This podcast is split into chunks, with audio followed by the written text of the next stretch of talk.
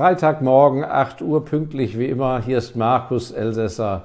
Herzlich willkommen, liebe Investorinnen und Investoren. Ich freue mich sehr, dass Sie sich für Ihr Kapital interessieren. Danke, dass Sie mir Zeit widmen. Ich möchte auch heute Ihnen wieder ein paar kleine Gedanken mitteilen. Ähm, wer weiß, vielleicht ist ja etwas als Anregung für Sie dabei. Ja, Sie werden heute staunen. Heute mal ein ganz anderes Thema, was das Investieren und die Börse angeht. Sie kennen mich ja als langfristigen Value Investor, modernen Zuschnitts, als Gründer des ME Fonds Special Values. Und da haben wir ja auch wirklich ganz großartige langfristige Erfolge und freuen uns einer immer größeren äh, Anhängerschar, hätte ich beinahe gesagt. Also der Kreis unserer äh, Gleichgesinnten Geldanleger wird ja Gott sei Dank auch immer größer und wir haben ja auch sehr schöne Erfolge. Heute aber mal ein anderes Modell, weil es gibt natürlich äh, beim Investieren natürlich auch andere Möglichkeiten an der Börse, die natürlich nicht jedem anzuraten sind und insofern bitte ich Sie, mich nicht falsch zu verstehen. Ich möchte also nicht sagen, das sollten Sie so und so machen, aber ich möchte doch darauf hinweisen, denn vielleicht sind natürlich auch unter Ihnen junge Investoren oder aber auch ältere, die viel Kapital haben, äh, die Zeit haben und die äh, sich doch auf ganz andere Weise mit der Börse beschäftigen wollen. Und da möchte ich Ihnen, da habe ich praktisch zwei Bereiche herausgearbeitet, wie man durchaus, äh, ich würde sagen, professionell oder semi-professionell an der Börse arbeiten kann, mit hohem Risiko, wenn man es systematisch betreibt. So, das eine ist äh, der erste Block. Da will ich doch mal nachschauen. Ich habe mir ein, zwei Notizen gemacht. Ja, der erste Block ist der Bereich, der sich mit extremem Risiko beschäftigt. Und egal mit welchem Risikobereich Sie sich beschäftigen, ist das A und O, dass Sie das dann kontinuierlich machen über Jahre und nicht ein Mischmodell entwickeln und sagen, ja, jetzt habe ich da doch etwas Risiko, ähm, äh, bin ich da eingegangen bei der und der Aktie und ja, gut, wenn ich wieder Gelder frei habe, dann äh, entwickle, äh, suche ich jetzt mal eine besonders sichere Aktie. Das ist falsch. Also wenn, dann richtig. Und äh, der eine Bereich, der natürlich immer zu großen Erfolgen führen kann, äh, neben den sensationellen Rückschlägen, ist der Bereich der Explorationsfirmen. Firmen, die also im Bereich der Rohstoffe noch nicht eine Mine haben, sondern äh, Rohstoffvorkommen im Erdreich finden wollen. Und ähm, davon gibt es eine Vielzahl von Aktiengesellschaften. Da müssen Sie sich mit der Londoner Börse beschäftigen, der australischen Börse und der kanadischen Börse. Das reicht. An denen, äh, natürlich gibt es äh, in Skandinavien einige und in vielen anderen Ländern, aber das sind die drei Hauptblöcke. Und wahrscheinlich werden Sie sich vielleicht sogar auf äh, eine einen Börsenplatz vielleicht sogar konzentrieren müssen, wenn die Branchen gut abgedeckt sein sollten an dem Börsenplatz. Ja, und was ist der ganze Pfiff bei den Explorationsaktien? Das sind Unternehmen, die haben keine Einkünfte, das heißt, die geben nur das Geld aus, was sie von den Aktionären bekommen. Sie haben in der Regel keine Bankschulden, weil keine Bank leiht etwas auf eine Firma, die kein Einkommen hat. Und die Firmen erwerben häufig zu sehr kleinem Geld Exploration, Explorationsrechte, zum Teil für sehr große Gebiete, auf denen sie dann nach Bodenschätzen schauen und suchen dürfen. So. Und das ist ein Umfeld, wo es tatsächlich immer wieder einzelnen, klugen oder glückhaften Unternehmern, Geologen gelingt, tatsächlich ein, auf ein sehr großes Vorkommen zu stoßen, was dann von einem groß, sehr großen Wert ist und zu wirklich einer Vervielfachung im Aktienkurs führt. Und die australische Geschichte ist natürlich voll von Firmen, die das nie geschafft haben, aber es führt kein Weg dran vorbei, dass es jedes Jahr irgendeinen Mega-Erfolg gibt, wo die Investoren ganz normal durch den Kauf einer Aktie, die an der Börse dort notiert ist und die auch gut gehandelt wird, zu einer Verzehn- und Verzwanzigfachung ihres Kapitals kommen. Wie würde ich so etwas angehen? Ich kenne also einen Investor, ein, oder ich kannte einen Investor, er lebt nicht mehr, in Singapur. der war äh, in sehr jungen Jahren, hat er sein, leider seine, äh, so Mitte 20, hat er seine Eltern beide verloren. Er stand dann äh, mit einem großen Erbe da. Äh, was hat er geerbt? Er war Amerikaner und hat in Texas hat er Ölquellen geerbt. Der hatte also wirklich in Privatbesitz einen ganzen Packen voll mit Ölquellen, die sein ganzes Leben lang auch nicht erschöpft waren. Und so wurde Tag und Nacht Öl gepumpt auf den riesigen Gebieten, die er besaß. Er hatte da einen eigenen Geschäftsführer und als Vollberuf wollte er das nicht haben. Und er hatte von daher einen sehr steady Cashflow. Früher war ja der Ölpreis sehr, sehr tief, als er jung war. Und dieses, auf diesem tiefen Barrelpreis hat ihm das ermöglicht, völlig unabhängig und ohne Arbeit zu leben. Und er wurde ein Fulltime-Investor in solchen Explorationsaktien. Er ist dann nach Singapur gezogen, weil das steuerlich äußerst attraktiv war für ihn, wenn er außerhalb Singapurs investierte. Und was hatte er? Ich weiß noch genau, wie er mir das dargelegt hat. Das war in den 90er, äh, 90er Jahre, also 1990er Jahre. Er hatte in der Regel immer 50 verschiedene Explorationsaktien mit allerdings unterschiedlicher Gewichtung weil er davon ausging, dass 40 es sowieso nicht schaffen und dass, wenn er Glück hat, die anderen zehn erfolgreich sind und von diesen zehn erfolgreichen vielleicht zwei sensationell erfolgreich sind. Und das hat er wirklich über die ganzen langen, langen Jahre und Jahrzehnte wirklich tapfer durchgehalten. Die Herausforderung, wenn Sie so einen Weg angehen, Sie können ja auch mit 20 Aktien anfangen und mit kleinen Beträgen, die heraus zum, zum Lernen, die Herausforderung ist was, nicht den Erfolg zu haben. Die Herausforderung ist, die langen Durststrecken durchzustehen, das durchzuhalten, weil das ist zum Teil sehr zyklisch, weil dann sind sie in der Goldexploration oder Kupfer oder seltene Erden und Metallen und dann gibt es Rückschläge und dieses und jenes. Also das kann über Jahre hinweg ihnen einen ganz schönen Frust bereiten, wo sie keinen Erfolg vorzuweisen haben. Aber irgendwann kommt der große Erfolg. Und in der Regel dauert es immer sehr viel länger. Und es gibt Leute, die einfach mit einem solchen Depot, weil es so aufregend ist, so spritzig ist und weil diese Möglichkeit da ist, das Kapital zu verzehnfachen und mehrfach zu vermehrfachen, ähm, dass sie da doch äh, absolut einfach einen Zugang finden. Aber wenn, müssen sie eben sich da psychologisch trainieren und sie müssen natürlich sehr stark auf ihren Cashflow achten weil da können Sie nicht ständig mit Gewinn verkaufen. Da werden Sie auch auf Verlusten sitzen von 90, 80 Prozent. Und dann gibt es auch die Frage, okay, jetzt ist wieder eine Kapitalerhöhung fällig. Ich kenne Exploationsgesellschaften, sind alle zwei Jahre wird Kapital erhöht. Und wenn Sie als Altaktionär nicht mitmachen, wird der Anteil verwässert. Dann ist die, groß, ist die große Frage, wird da Geld nachgeschossen? Ja oder nein? Wenn die Firma erfolgreich ist, zahlt es sich enorm aus. Ja.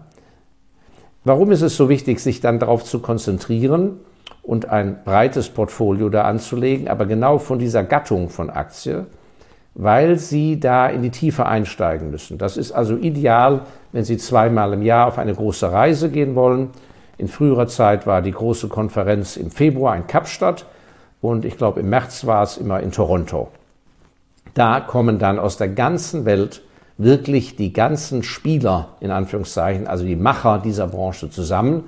Wenn Sie da zwei, drei Jahre hingehen, dann kennt man sie, dann tauchen Sie tief ein, Sie müssen kein Geologe sein, da hören Sie vielleicht auch das Gras ein bisschen wachsen und, und, und. Also ich würde sagen, das ist etwas für jemand, der Zeit hat, also jemand mit wenig Geld, der sein Geld aber riskieren will und jung ist, also ein Student zum Beispiel in Semesterferien, der das für Reisen nutzt. Äh, Sie können dann, wenn Sie Kontakt aufgenommen haben zu Firmen, auch Explorationsgebiete oder die Büros besichtigen. Das gibt es eben auch. Äh, und nachher Minengesellschaften. Also da kann man ganz schön was entwickeln. Oder bei eben Leuten, die zeitlich ganz unabhängig sind, kann das einen ganz schönen Jahresrhythmus in ihren Kalender reingeben. Äh, also die Kombination Aktiendepot, großes Risiko, spezialisiert und immer tieferes Fachknow-how lässt sich machen. Das gleiche gilt sicher für Leute, die Zugang haben von ihrem Know-how her zur Biotechnologie. Da habe ich also kein Wissen zum Beispiel und kein Zugang und auch gar keine Freude, dann würde ich das nicht machen. Aber wenn ich in dem Berufsumfeld arbeite, ja, äh, bin gelernter Biochemiker, arbeite in einem Labor und so weiter, warum nicht? Auch da kann man ein Riesenfeld in einem sehr gemischten Portfolio sich aufbauen, wo man also die, ähm, wo man sozusagen das Risiko mischt, indem man in verschiedenen Ländern, verschiedenen Kulturen, verschiedenen Forschungsrichtungen investiert, aber dann bitte keine Value Stocks, nicht? aber auch mit dem Risiko. Ähm, das Gleiche gilt für ein interessantes Feld, wenn man sich disziplinieren kann, dass man nur in Sanierungsfälle investiert, in sogenannte Bankrottfirmen. Dazu muss man natürlich über die Landesgrenzen hinausschauen und muss schauen, in Ländern, die einem sympathisch sind, von der Regulierung der Börse her, also USA, Westeuropa, vielleicht ein wenig Osteuropa, äh, Singapur-Börse, Hongkong-Börse, Australien, Neuseeland, muss man in aller Bierruhe schauen nach Aktien, deren Kurs voll im Keller hängt und dann recherchiert man, warum. Aha, die Firma äh, hat ein Riesenproblem, äh, einen riesen Einmalschaden, ein Brand, ein Großbrand, nicht versichert, Hauptkunde ist abgesprungen. Ähm, neulich habe ich mal erlebt, dass äh, bei einem Flug über Afrika der halbe Vorstand abgestürzt ist, leider mit einer Privatmaschine. So Geschichten, wo extreme Kursausschläge sind. Aber natürlich auch Fälle, wo die Firma aufgrund von einer Fusion einfach ein Riesenproblem sich an die Backe gebunden hat und jahrelang im Keller steht. Also ich kenne Leute, die einfach keine Freude haben daran, ein, Port ein langweiliges Portfolio zu haben, die gewisse Spannung und Erlebnis haben wollen aus ihren Investments und die durchaus wissen, dass man mit sehr, sehr soliden Aktien langfristig sehr, sehr vermögend werden kann, aber denen das einfach, it's not their cup of tea, wie die Engländer sagen. Das ist, da werden die einfach mit ihrem Geld nicht glücklich. Dann wäre das eine Möglichkeit, das sehr systematisch sich zu arbeiten. Dazu brauchen Sie einen gewissen, ein gewisses Research-Modell, dass Sie sagen, jawohl, ich investiere nur, wenn die und die Fälle gegeben sind. Und der eine geht da ganz hohes Risiko ein und sagt, also ich gehe bis kurz vor dem Bankrott und deshalb auch hier und an andere sagt, ich mache das, aber erst wenn sozusagen die, die ganz dramatische Bankrottgefahr ist erstmal gebannt, also zum Beispiel die Finanzierungsgesichert jetzt wieder für zwei Jahre. Die gehen dann erst rein und zahlen dafür etwas mehr. Und da gibt es schon viele Fälle von Firmen, die jahrelang miserabel dahin dümpelten und eines Tages durch gute Führung, durch einen neuen Aufsichtsrat, durch einen Kapitalschnitt, durch das Abverkaufen eines Geschäftszweiges plötzlich ganz anders dastehen und dass da sensationelle ähm, Returns of Investment, also Renditen dabei herumspringen. Aber auch hier brauchen Sie ein großes Portfolio. Anders als bei dem Langfristinvestment, da brauchen Sie nicht so viele Aktien. Hier brauchen Sie viele Aktien, weil Sie werden immer wieder bei allem Research eben einen Totalverlust erleiden. Also das ist der eine Block für die ganz spannenden Sachen. Und dann gibt es noch ein zweites, letztes Thema, äh, was psychologisch ganz besonders herausfordernd ist, was aber äh, besonders interessant an sich ist. Und das ist, dass der Investor lernt, damit zu leben, lange Zeit nichts zu tun, nichts zu tun. Und dass er damit lebt, dass er sein Geld schlichtweg auf den Konten liegen hat. Wenn er klug ist, bei großen Beträgen hat er nicht alles in einer Währung liegen, hat dann Dollars, äh, Schweizer Franken, Schwedenkronen, Pfund, Euro, wie auch immer, ganz nach Geschmack und, und Neigung und er wartet ab, worauf? Er wartet, das ist der Investor, der ist wie ein Krokodil, das im Schlamm da liegt. Und das Krokodil bewegt sich nicht, man kann es kaum erkennen und wartet, was alles so den Fluss runterkommt. Und nur hin und wieder, zack, da schlägt es dann zu und sagt, that's mine, das will ich haben. Das heißt, er wartet auf die ganz besonderen, einmaligen Gelegenheiten, wo besondere Konstellationen sind, ein, ein radikaler Ausverkauf, wo furchtbare Betreibungsphasen sind, wo man nachvollziehen kann, aha, jetzt die letzten Stücke von dieser Aktie, die werden ohne Limit einfach rausgeschmissen. Wann passiert das? Natürlich immer in Zeiten extremen Crashes, also 2000, März 2020, 2008, 2009, in den Jahren 2000 äh, bis 2003, wo zum Beispiel ganze Fondsabteilungen geschlossen werden, wo in der Investmentindustrie die Leute aufgeben. ist immer wieder vorgekommen, sagen also, wir investieren nicht mehr in Rohstoffe. Schluss aus. Und da wurden ganze Fonds, ganze Abteilungen geschlossen, alle Leute entlassen und diese Aktien müssen ja dann irgendwie verkauft werden. Und am Schluss, weil die ja niemand privat so direkt gehören, werden die, die letzten Stücke werden einfach rausgeschmissen vom Insolvenzverwalter oder vom Abwickler. Das sind tolle Gelegenheiten. Oder eben bei Elementen der großen Angst, wo es plötzlich heißt, ja mein Gott, die, die Kunden dürfen nicht mehr kommen, ist ja gar kein Umsatz da. Oder meistens dann, wenn man denkt, die Welt geht unter und es kann nicht mehr besser werden. Häufig dreht es dann. Und da können Investoren, die dann sehr intensiv sich mit diesem jeweiligen Einzelinvestment beschäftigen, können dann große Positionen eingeben, eingehen. Das ist also das genaue Gegenteil zu dem ersteren Modell, was ich gerade beschildert habe.